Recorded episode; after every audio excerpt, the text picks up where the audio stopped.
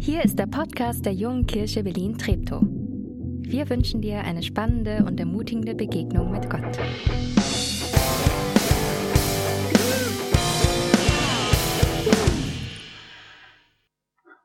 Einen wunderschönen guten Morgen. Ist schön, so viele hier zu sehen. Schön, dass du auch am Livestream mit dabei bist. Ich hatte auch eine anstrengende Woche, aber nicht, weil ich äh, krank im Bett lag, sondern weil ich wieder zwei Module meiner Coaching-Ausbildung zum systemischen Coach besucht habe, teilgenommen habe. Und was ich ja am systemischen Coaching liebe, ist das eine, wir arbeiten nicht problemorientiert, sondern lösungsorientiert. Also da kommt jemand und sagt, oh, ich habe ich hab, ich hab meine Arbeitszeit, ich habe kein, ich hab keinen Bock mehr auf meine Arbeit. Und dann kann manchmal eine sehr befreiende Frage sein, was möchtest du denn stattdessen? Und dann kommt meistens, ja, was möchte ich stattdessen, ist ja eh nicht. Stell dir mal vor, was anderes wäre möglich, was wäre das? Und ich möchte es mal so beschreiben mit so einem, mit so einem kleinen Lebensboot und du kommst mit einem Anliegen und du merkst, dein, dein Boot, das fährt irgendwie ständig im Kreis und dann sagt jemand plötzlich, was, wo könntest du denn noch hinfahren? Äh, geht eh nicht so. Ja, stell dir mal vor. Und plötzlich sitzt da jemand, nimmt zum ersten Mal den Kopf nach oben und sagt, hm, interessant, meistens ist es mit einer langen Pause verbunden. Ja, also wenn ich mir das, also ja, dann sieht jemand zum ersten Mal den Horizont, wow, es gibt auch noch was anderes. Ach, ich könnte auch woanders hinfahren. Und die zweite Sache, neben dem, dass wir nicht in dem Problem bleiben, sondern nach Lösungen schauen, ist, dass systemisches Coaching, das darum geht, Ressourcen zu aktivieren. Ich glaube, Gott hat ganz viel in uns hineingelegt, ganz viele Ressourcen, von denen wir nichts wissen oder nichts mehr wissen. Also dann sagt jemand im übertragenen Sinne, es ist halt auch voll ätzend ständig mit, mit dem, mit dem Ruder irgendwie. Und ich check auch nicht richtig, wie es geht, deswegen fahre ich immer im Kreis. Und im systemischen Coaching Menschen zu helfen, zu sagen, oder Menschen plötzlich entdecken, ich habe auch einen Außenborder, da ist ein Motor an meinem Boot, ist ja cool. Also wenn du das nicht glaubst, dass es funktioniert, kannst du jetzt ein Coaching buchen bei mir. Cross-Selling. Aber es gibt eine Sache, mit der habe ich so, die hat mich sehr ins Nachdenken gebracht. Nämlich, wenn es darum geht, irgendwie zu ankern, wenn es darum geht, wenn, wenn Stürme mein Boot bedrohen.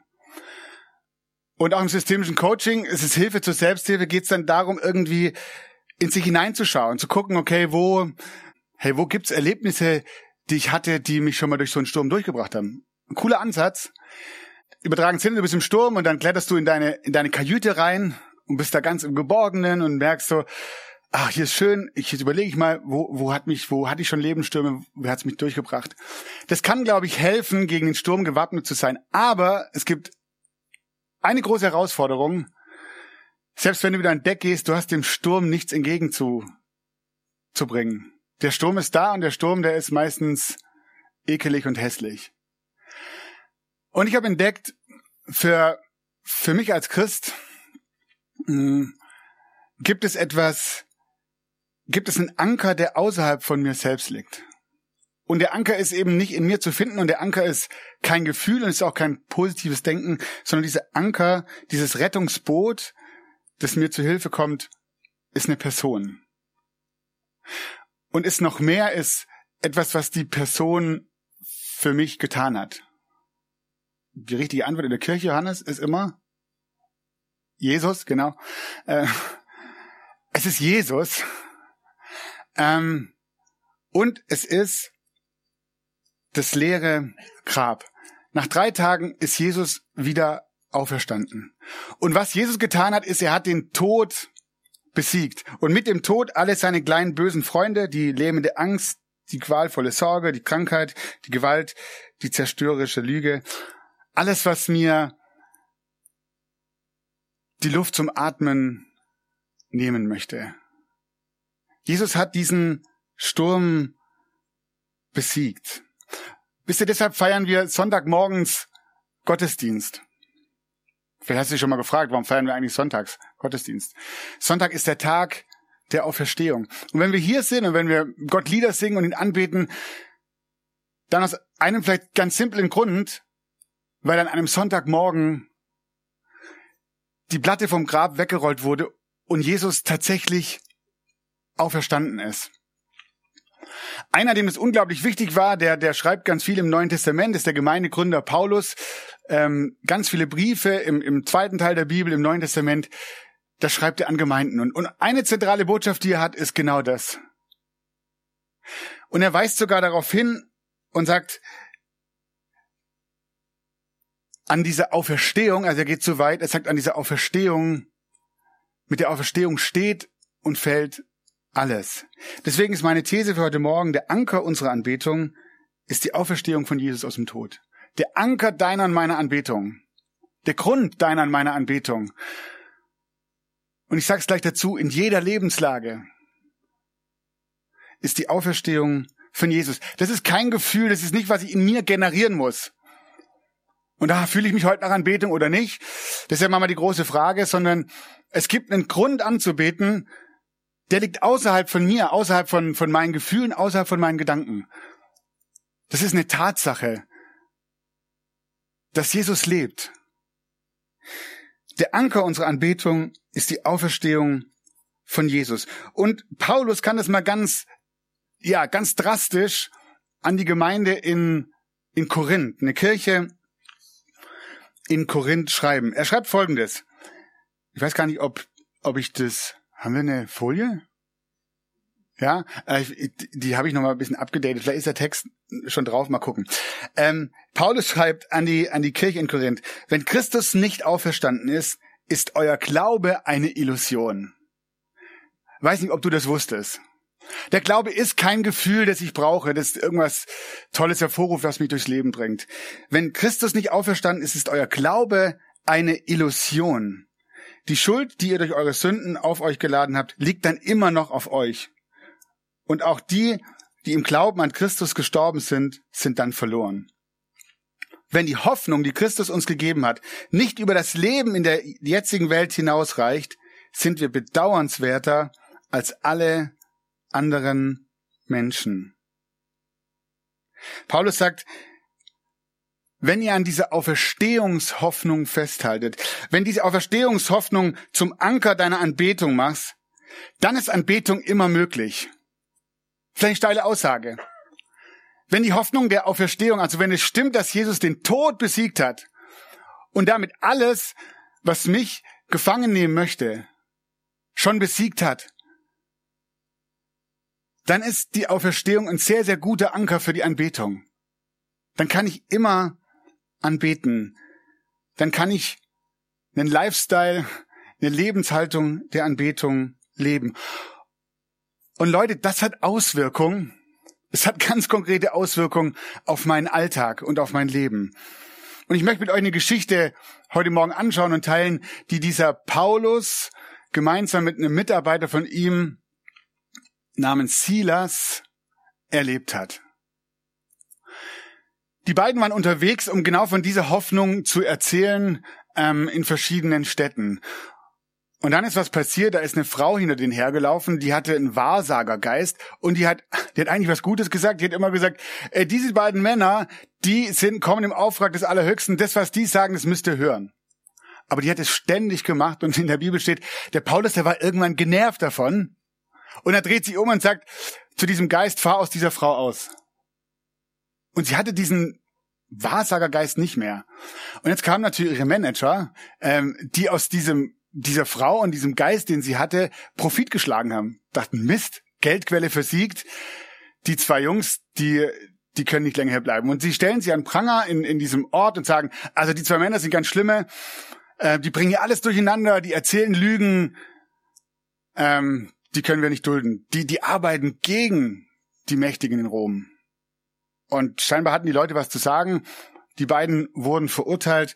Und ich lese euch aus der Apostelgeschichte im Neuen Testament Kapitel 16 ein Stück aus dieser Geschichte vor. Nachdem man ihnen eine große Zahl von Schlägen gegeben hatte, ließen die Prätoren sie ins Gefängnis werfen und wiesen den Gefängnisaufseher an, sie scharf zu bewachen. Das tat dieser dann auch. Er sperrte die beiden in die hinterste Zelle des Gefängnisses und schloss ihre Füße in den Block. Also so dieses, dieses Holzding, wo ein Loch drin ist und dann von oben zugemacht wird. Eine Art Folter, das ist dann ganz ekelig, auf Dauer da zu sitzen. Aber dann passiert Folgendes. Gegen Mitternacht beteten Paulus und Silas.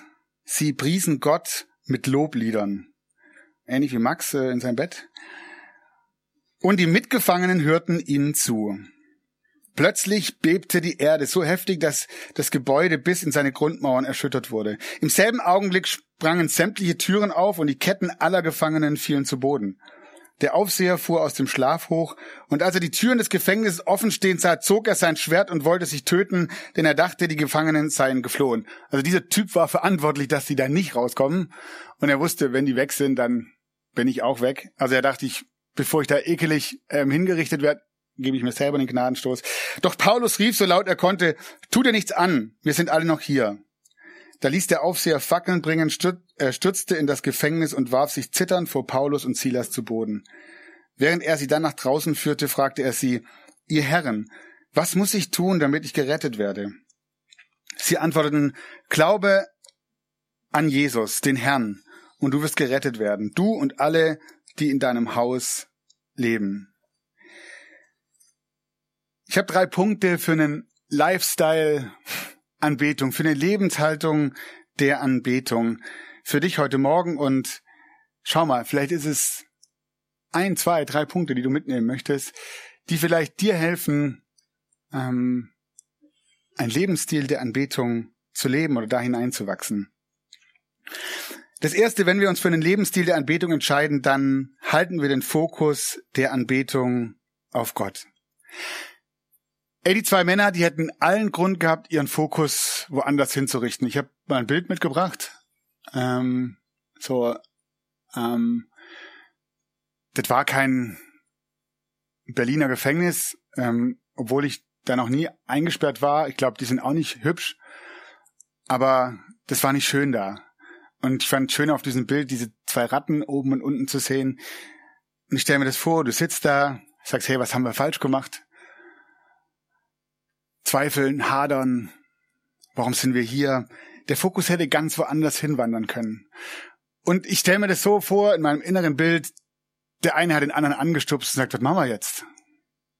Und der eine hat den anderen daran erinnert, hey, die Auferstehung, die war schon. Jesus von den Toten auferstanden. Das Ganze hier, das hat, das hat kein Anrecht mehr auf uns. Das, das kann uns gar nichts anhaben. Und vielleicht hat der eine gesagt, ach komm, wir es auch nicht, lass mich in Ruhe. Und der eine fängt an zu singen. Ein Lied, das sie einfach immer gesungen haben und es war auch immer gut. Manchmal ist es gut, Lieder zu lernen und zu singen, wenn es uns gut geht. Und wenn wir die anderen neben uns haben und bei uns haben. Und einer von denen fängt an zu singen. Sie entscheiden sich, ihren Anker an der Auferstehung von Jesus festzumachen. Und sie fangen an, leise zu singen. Aber das blieb nicht beim leisen Singen. Die Jungs haben scheinbar so laut gesungen und die Wände waren dick, keine Ahnung, dass es in dem Text halt, alle anderen Gefangenen hörten sie. Also sie haben ordentlich Bass aufgedreht, sie haben ordentlich Vollgas gegeben. Sie haben sich entschieden, wir geben dem Gott die Ehre, dem die Ehre gebührt. Wir geben dem die Ehre, der den Tod besiegt hat. Und wenn uns hier was rausholt und wenn uns hier was rettet, dann ist es dieser Gott. Sie beten Gott an, sie halten ihren Fokus der Anbetung auf Gott gerichtet. Und dann passiert das Verrückte wenn wir uns für einen Lebensstil der Anbetung entscheiden, dann, dann werden wir frei von den Fesseln, die uns nicht halten können. Dann werden wir frei von den Fesseln, nicht die uns halten, sondern die uns gar nicht halten können. Es passiert das Unglaubliche. Durch die Anbetung lösen sich ihre Fesseln. Die Türen des Gefängnisses gehen auf und sie sind frei. In dem Wissen, dass Jesus den Tod bereits besiegt hat, haben die Fesseln des Lebens keinen Anspruch auf uns. Und ja, ich weiß, es wäre ganz oft schön, wenn es so wäre wie bei den beiden. Du fängst an zu singen, vielleicht im Gottesdienst, und du kommst hier rein und, und hast diese große Sorge, diese große Last, diese Krankheit, die du mit dir trägst. Und du würdest hier anfangen zu singen und bam! fliegt die Fessel weg. Und du bist einfach, die Türen gehen auf und du gehst hier raus und alles ist einfach gut. Ich glaube daran, dass es passieren kann, dass Gott diese Fähigkeit, diese Kraft hat. Aber ganz oft passiert es auch nicht. Dass Fesseln in dem Sinne nicht sofort aufgesprengt werden, Türen aufgehen und ich frei bin. Aber eines passiert, die Fessel, die mein, die mein Herz versucht zu umklammern, die Fessel, die Fessel, die meine Gefühle so im Griff haben, die sagen, du kommst hier nicht mehr raus. Es wird sich nie etwas ändern. Es wird nichts anders werden. Diese Fessel kann dich nicht mehr halten. Diese Fessel hat gar kein Anrecht auf dein Leben, weil Jesus lebt. Und deswegen ist es so wichtig, die Anbetung nicht in mir selber zu suchen. wenn ich sie da suche und, und die Fessel erstmal drumherum ist, dann wird es schwierig rauszukommen. Aber in dem Moment, wo, wo ich erkenne in der Anbetung, mein Fokus auf die Auferstehung richte und weiß, er lebt, weiß ich, diese Krankheit, diese Sorge, diese Lüge, das, was mir gerade die Luft abschnürt, es kann mich nicht halten. Es kann mich nicht festhalten. In meinem Ehering stehen zwei Dinge drin. Das eine ist der Name meiner Frau Mirjam. Ähm, also nicht aus Angst, den zu vergessen, aber irgendwie hatten wir uns gesagt, das macht man so, das gehört irgendwie. Naja, heute weiß ich nicht, ob das so schlau ist, aber gut. Aber es war noch mehr Platz äh, in dem Ring und wir beiden haben uns überlegt, was ist uns denn wichtig für unsere Beziehung? Äh, was wollen wir eigentlich da, was wollen wir noch mit hineinnehmen in diese Beziehung? Und wir haben einen Bibelvers, also keinen kompletten Vers, sondern nur die Stelle, wo, wo, wo dieser Vers steht. Johannes 8, Vers 36. Und wenn du Johannes 8, Vers 36 aufschlägst, da steht, wen der Sohn frei macht, wen der Sohn frei macht, wen Jesus frei macht, der ist wirklich frei. Und das, was wir erlebt haben in unserem Leben, auch wenn es immer wieder durch Höhen und Tiefen geht, aber wenn Jesus dich frei macht, dann bist du wirklich frei, auch wenn es manchmal äußerlich so nicht aussieht und du noch vielleicht in Ketten liegst oder dir manchmal die Umstände anders wünschen würdest. Er lebt. Und es ist alles bereit, um damit Fesseln gesprengt werden. Und dass du wirklich auch äußerlich frei wirst, weil er dich frei gemacht hat. Und das dritte und letzte, wenn wir uns für einen Lebensstil der Anbetung entscheiden, dann, dann werden andere frei und lernen Jesus kennen. Ähm, Im systemischen Coaching ist es so, es wird auch ganz oft gesagt, es ist, naja, letztlich Hilfe zur Selbsthilfe, was ja auch voll gut ist. Ähm, du schaust danach, wie kann ich in den Lösungsraum kommen, wie kann ich Ressourcen aktivieren, ähm, wie, wie kann ich zu einem, zu einem anderen Mindset kommen, wie kann ich, ja, letzten Endes vielleicht woanders hinkommen, wo nicht so viel negative Energie ist. Ähm, und wenn ich das geschafft habe, dann habe ich vielleicht auch wieder die Ressourcen, anderen zu helfen. Anbetung, bei der Anbetung passiert was völlig anderes. Also da sitzen zwei, die sind überhaupt noch nicht klar mit ihrem Leben und die sind auch irgendwie noch gefühlt ziemlich gefangen. Und dann passiert was Verrücktes, sie fangen an zu singen, die anderen hören das und dann steht da nicht, dann bam, gehen ihre Ketten auf, weil sie ja an Gott glauben und Gott vertrauen, sondern heißt es, die Gefängnistüren im ganzen Gefängnis fliegen auf und alle Gefangenen wurden frei. Und da ist dieser Mann, der, der das nicht checkt und der, der sich, naja, aus guten Gründen selbst umbringen möchte und Paulus dazwischen geht und sagt, stopp, wir sind alle noch hier. Wir laufen nicht weg. Und bei diesem Mann, was, was passiert ist, der, der gemerkt hat, also ihr zwei, ihr seid echt verrückte Typen. Erstens, euer Rumgebrülle hier, das war, weiß nicht, ob das schön war, hoffentlich. Ähm, das habe ich gehört. Und was es aber ausgelöst hat, Wahnsinn. Was muss ich denn tun, um mit an Bord zu sein? Und die beiden haben nicht gesagt, ja, du musst halt auch so schön singen lernen, wie wir das können, sondern die beiden haben gesagt, ähm, ich möchte es nochmal lesen.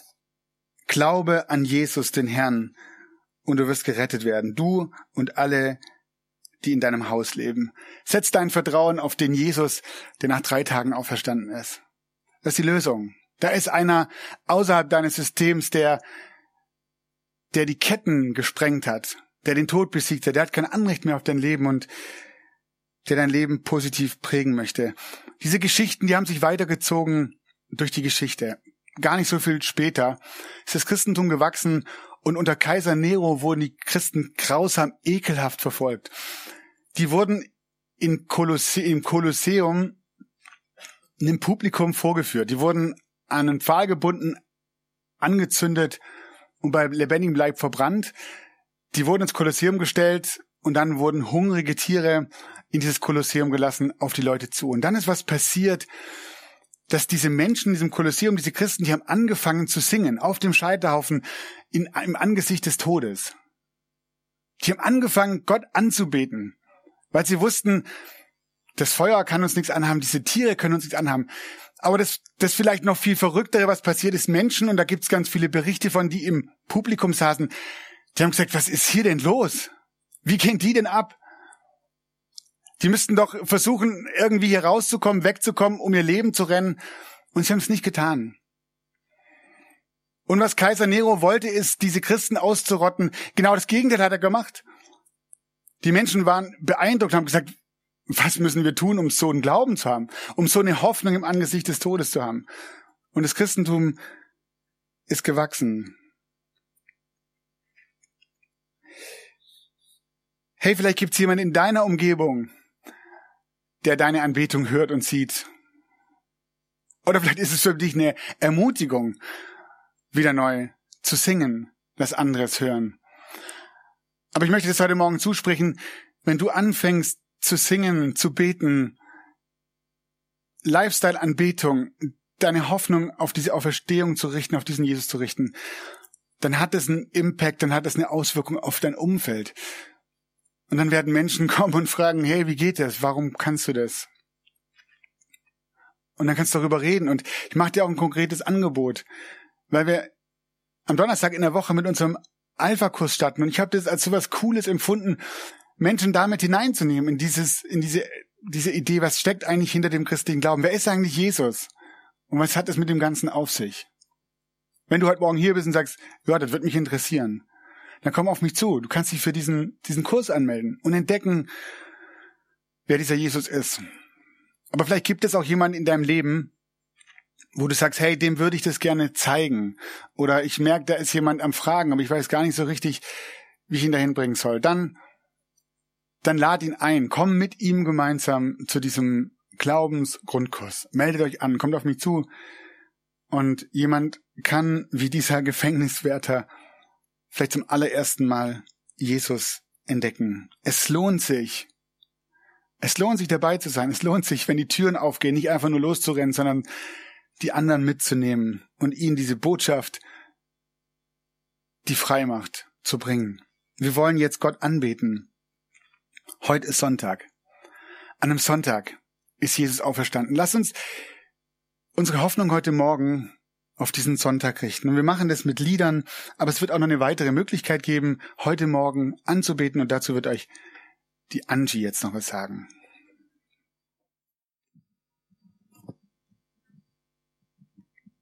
Hallo, ich bin Angie und Teil vom Gebetsteam. ähm, ja, wir haben jetzt die Zeit, Gott gemeinsam anzubeten. Deine Möglichkeit, deine Wertschätzung Gott gegenüber auszudrücken. Danken für deine Freude an Gottes Nähe und an seinem wunderbaren Wirken in deinem Leben. Aber vielleicht geht's dir auch ganz anders. Und du kannst ihn im Moment gar nicht in deinem Leben spüren, seine Gegenwart. Du bist verzweifelt, hast Angst und fragst dich, warum er nicht handelt. Nutze trotzdem die Zeit, ihn anzubeten. Damit gibst du ihm die Möglichkeit, dich zu heilen, dich zu verändern, dein Dunkel zu erhellen, in deiner Schwachheit stark zu sein und wie Nati gerade schon gesagt hat, die Fesseln können anfangen, sich zu lösen. Gott ist immer gegenwärtig und ist nicht davon abhängig, ob wir ihn spüren oder nicht. In Hebräer 13, Vers 5 hat Gott gesagt, Ich will dir nimmermehr meine Hilfe versagen und dich verlassen.